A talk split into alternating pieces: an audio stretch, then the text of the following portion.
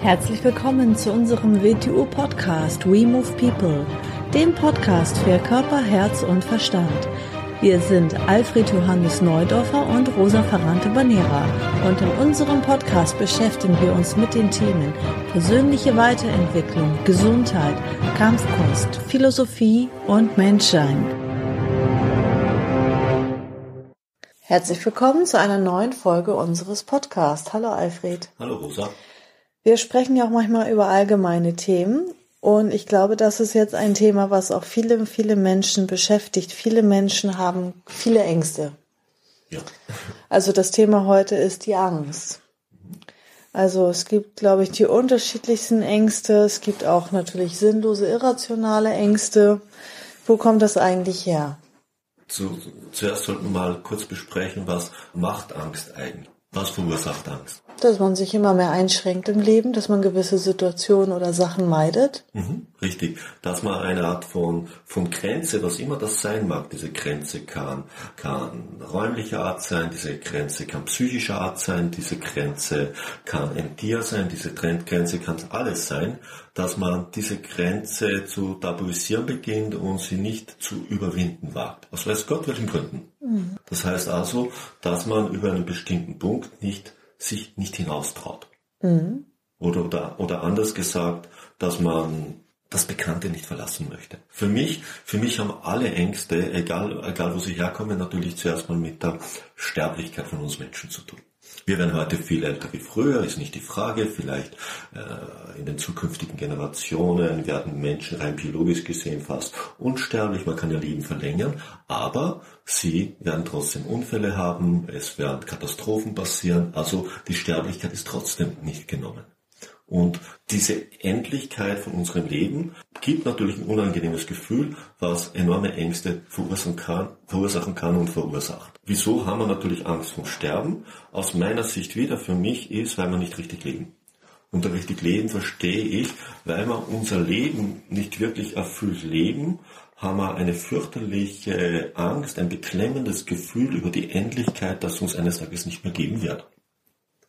Wir übersehen dabei total, dass uns die meiste Zeit oder die ganze Zeit vor uns im Leben ja auch nicht gegeben hat. Das bekümmert uns ja nicht ganz so.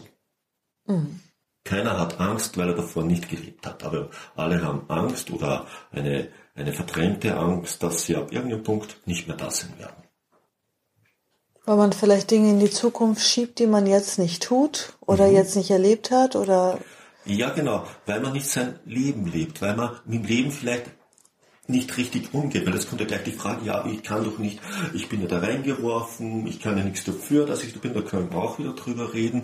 Nein, aber wie ich dem Leben an sich mal begegne, wie ich ihm begegne, wie ich mit dem Leben umgehe. Wenn ich da nur unzufrieden bin, wenn ich da nur alles äh, nach morgen, auf morgen schiebe, wenn ich mich immer nur gehen lasse und, und wie ich immer sage, ein kleines Baby bin, das dauernd im Prinzip nur schlecht behandelt wird und in dem dauernd wieder Schlechtes passiert, das aber auf der anderen Seite für nichts dankbar ist, nichts achtet, mit nichts angemessen umgeht, dann kann daraus nur Frust entstehen. Nämlich Frust über kein wirklich gelebtes Leben. Und wenn ich mein Leben nicht wirklich lebe, dann baut sich, je länger das Leben fortschreitet, das unangenehme Gefühl auf, dass mir das Leben unter den Fingern zerrinnt. Und ich habe immer weniger Leben und der Tod kommt mir immer näher, weil der ist irgendwo, da brauchen wir uns ja nichts vormachen. Mhm. Das wird ja immer wahrscheinlicher in jedem Augenblick. Das wird mit jedem Augenblick wahrscheinlicher, statistisch gesehen. Aus dem Grund, wenn man sein Leben, sein Leben erfüllt lebt, also versucht, seine Potenziale zu leben, versucht, versucht, äh, seine Ideen, seine Art leben zu wollen, immer mehr an die Oberfläche zu bringen. Natürlich muss man daran arbeiten. Das, ist, das, das kriegt man nicht geschenkt. Wenn es geschenkt wäre, dann hätte es ja auch überhaupt keinen Wert. Es könnte ja gar nicht sein. Wenn es geschenkt wäre, dann würden wir ja eine Vereinheitlichung betreiben, dass jeder, jeder Mensch das gleiche leben muss. Das wäre ein Ameisenstaat. Und nicht mal dort ist es so, weil dort gibt es die Spezialisierung in Soldaten, in Arbeiterinnen, in Königinnen, in Männchen. Und nicht mal dort ist es so.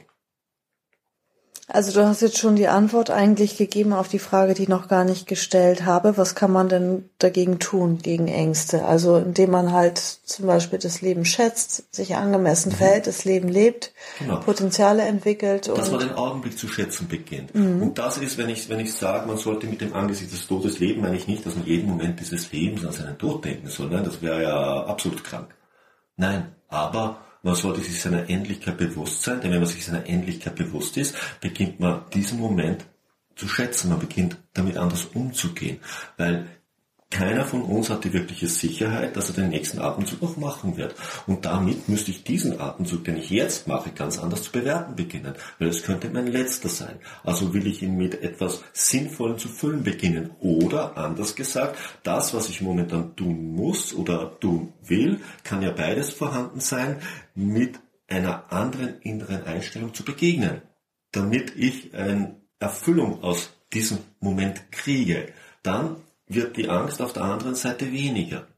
Wenn ich aber das Leben nur als Gefahr betrachte, wo mir etwas passieren könnte, ja, was könnte mir denn passieren? Ein Unfall, der mich verletzt oder der mich schädigt oder der mich tötet oder ein anderes Ereignis, das mich verletzt, schädigt oder tötet.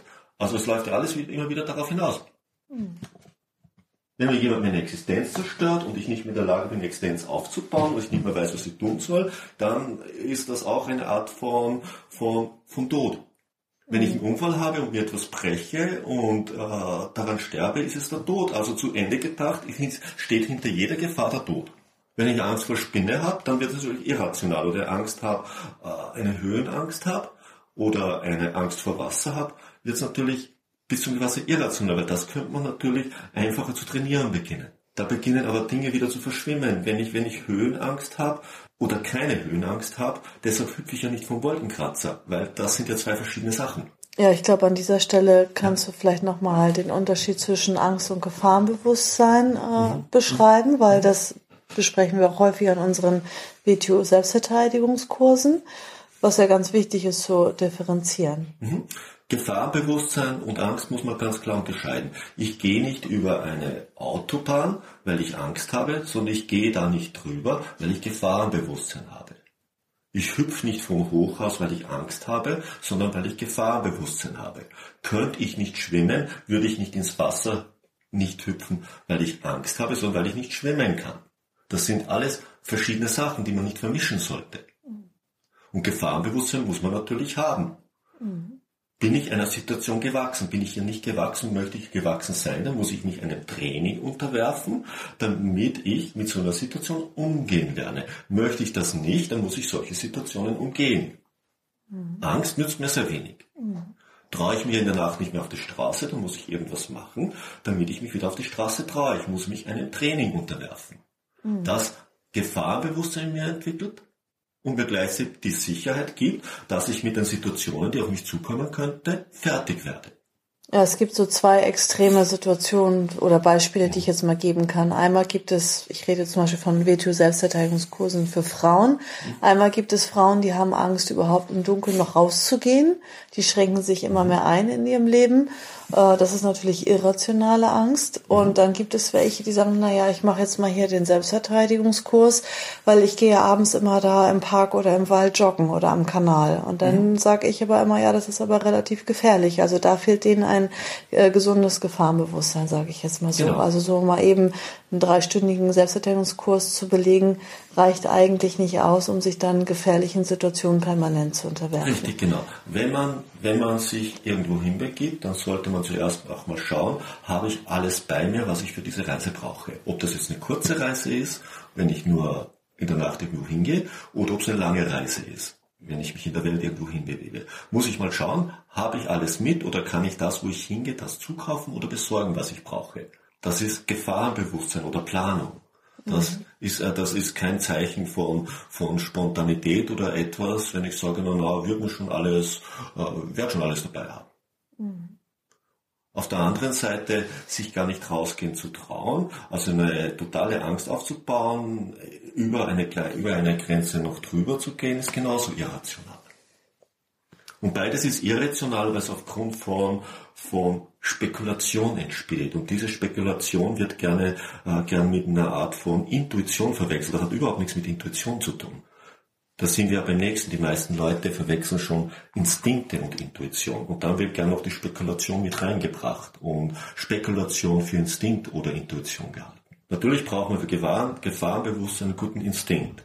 Den hat jeder Mensch in sich. Deshalb muss er ihn in sich suchen. Er muss ihn wieder hinter der sozialisierten Rationalität hervorlassen, dass er auf seinen Körper hören lernt, dass er, dass er Gefahren spürt. Nicht Angst, sondern dass er Gefahren spürt. Mhm. Das ist eine reale Gefahr genau. aktuell ja, ist. Richtig, das spürt genau. jedes ja. Tier, sollte jeder Mensch. Tier und jeder Mensch kann das auch. Nur durch Sozialisierung, durch überzogene Intellektualisierung äh, ist das viel, vielen Menschen verloren gegangen. Auf der anderen Seite gibt es Intuition, das ist aber auf einer anderen Seite zu erarbeiten. Es hat kann fast niemand einfach so dabei. Die meisten Leute beginnen ihre suggestiven Spekulationen mit Intuition zu verwechseln. Mhm.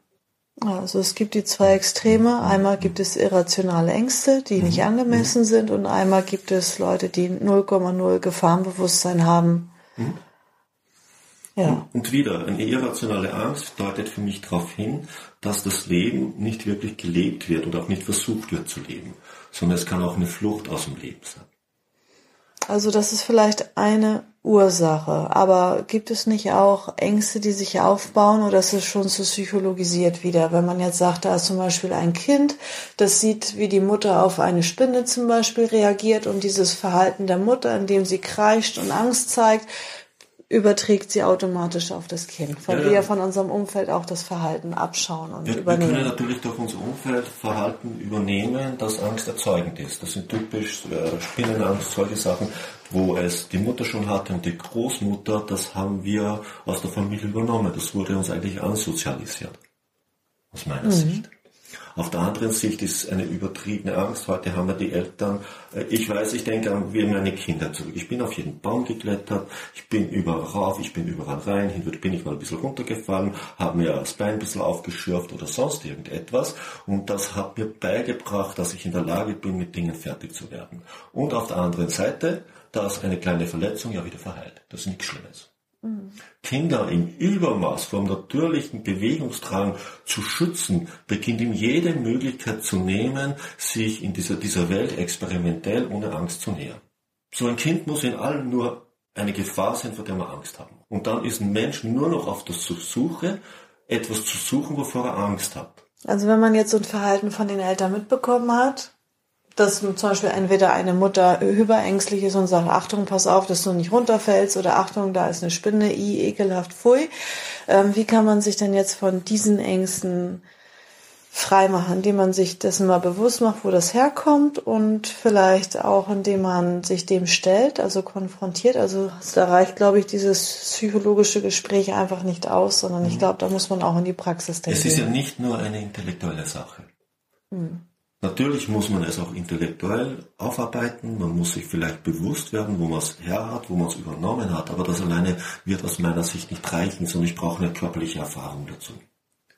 Und diese körperliche Erfahrung ist natürlich eine Art von Training, dem ich mich unterwerfe, um im Ablauf des Trainings zu erkennen, dass diese aufgebaute Angst unbegründet ist und dem nicht entspricht kann einen die Angst dann irgendwas lehren? Kann, kann man daraus irgendwie was ziehen und etwas über sich selbst erfahren, was die, einem noch unbewusst ist? Die Angst lehrt, eine Angst kann mir schon was lernen. Die Angst lehrt mir nämlich, dass ich sehr eingesperrt bin und sehr wenig über dieses Leben weiß. Und aber gleichzeitig denke ich, dass alles außerhalb meines Gefängnisses eine Gefahr ist.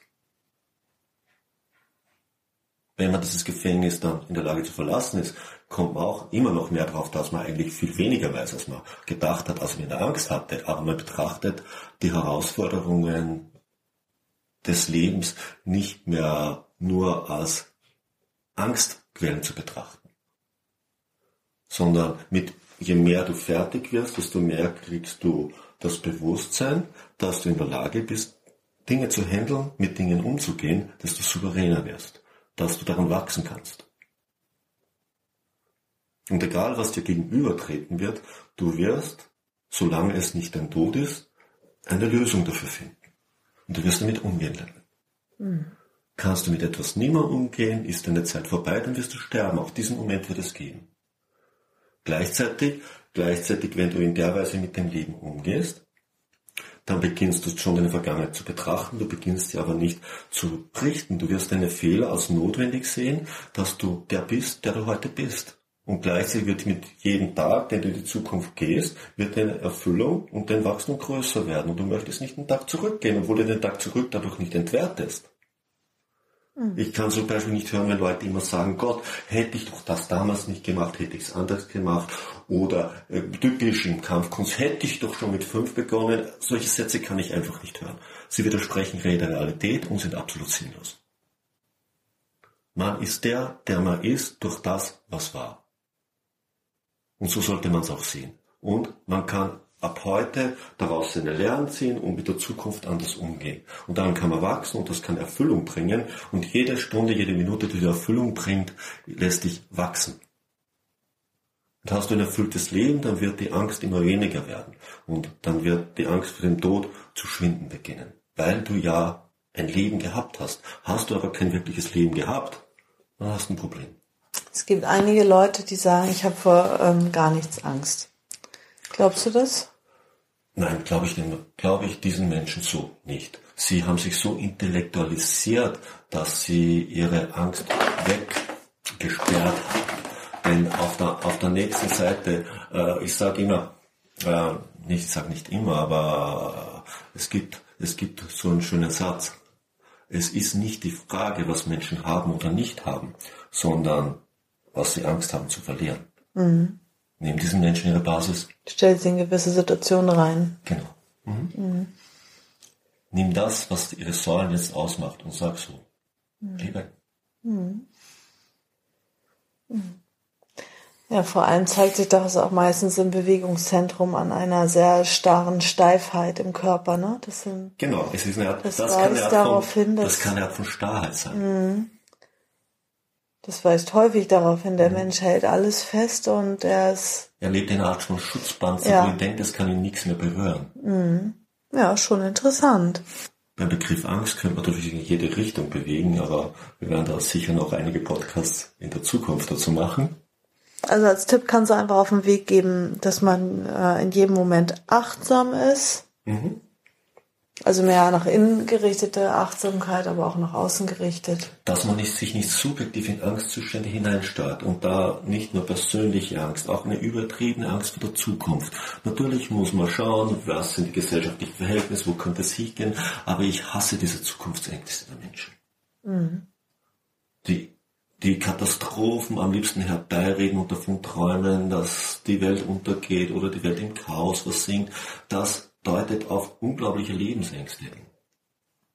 Oder so Leute, die sich vor zum Beispiel den neuen Medien und vor dem Internet äh, schimpfen und so weiter, das deutet auch irgendwo auf eine Angst hin. Sie haben nämlich Angst vor dem neuen Unbekannten, in dem sie sich nicht bewegen oder nicht anpassen wollen. Ja. Und das verursacht Angst in das ihnen. Das verursacht Angst. Sie wollen das Bekannte nicht verlassen. Mhm. Es ist ja immer die Frage, wie man mit etwas umgeht. Es ist immer die Frage, wie gehe ich mit Situationen die Situationen sind. Und die Welt war immer in Bewegung, sie wird immer in Bewegung sein. Und der Mensch war bisher intelligent genug, sich im Laufe der Zeit, indem er seinen Weg weitergeht, anzupassen und Lösungen zu finden. Auch mhm. Lösungen zu finden für das, was er vielleicht nicht so gut gemacht hat. Und auf das kann man vertrauen, auf das sollte man vertrauen. Aber wenn man nur noch Ängste hat und nur noch sich, weiß Gott, welche Szenarien ausdenkt, das ist die absolut verkehrte Einstellung. Ich denke da immer in Deutschland, Martin Luther, ein Satz von ihm habe ich immer im Kopf. Wenn ich wüsste, dass morgen die Welt untergeht, würde ich heute noch einen Baum pflanzen. Gute Einstellung. Also achtsam sein, dann könnte man noch sagen, dankbar sein und das Leben leben. Mhm. Mit allen, also ja. Mit Verantwortung leben. Mhm. Entscheidungen treffen, Verantwortung übernehmen. Und das aktiv. Leben genießen. Also Genieß nicht warten in der Zukunft, da mache ich richtig Party. Oder Gen wenn ich älter ja, bin, dann. Ja, genießen ist ja nicht nur konsumieren, sondern mhm. genießen ist Qualität in sein Leben zu bringen. In, in jedem Bereich. Mhm. Und Qualität hat nichts an sich nur mit Dingen zu tun. Qualität hat mit Handeln zu tun. Und ein weiterer Tipp, wäre vielleicht sich den Ängsten stellen und sich bestmöglich auf äh, eine gewisse Situation vorzubereiten, auf die man Angst hat. Zum Beispiel einen Selbstverteidigungskurs zu belegen oder noch besser sich der äh, Wing Wing Chun Ausbildung eine Zeit lang zu unterwerfen, um mhm. halt sich selbst in eine Lage zu bringen, mit verschiedenen Situationen fertig zu werden. Genau. Äh, nimm einfach Schwimmen. Habe ich Angst vor Wasser, habe ich Angst vor Trinken, mach einen Schwimmkurs. Mhm. Stell dich deinen Ängsten. Mhm. Und zu überlegen und zu schauen, wo kommt das eigentlich her, was hat das mit mir genau, zu tun. Richtig. Sehr schön, danke für ja. das Gespräch und danke, lieber Podcast-Hörer, fürs Zuhören. Ja, dann bis bald. Tschüss. Tschüss.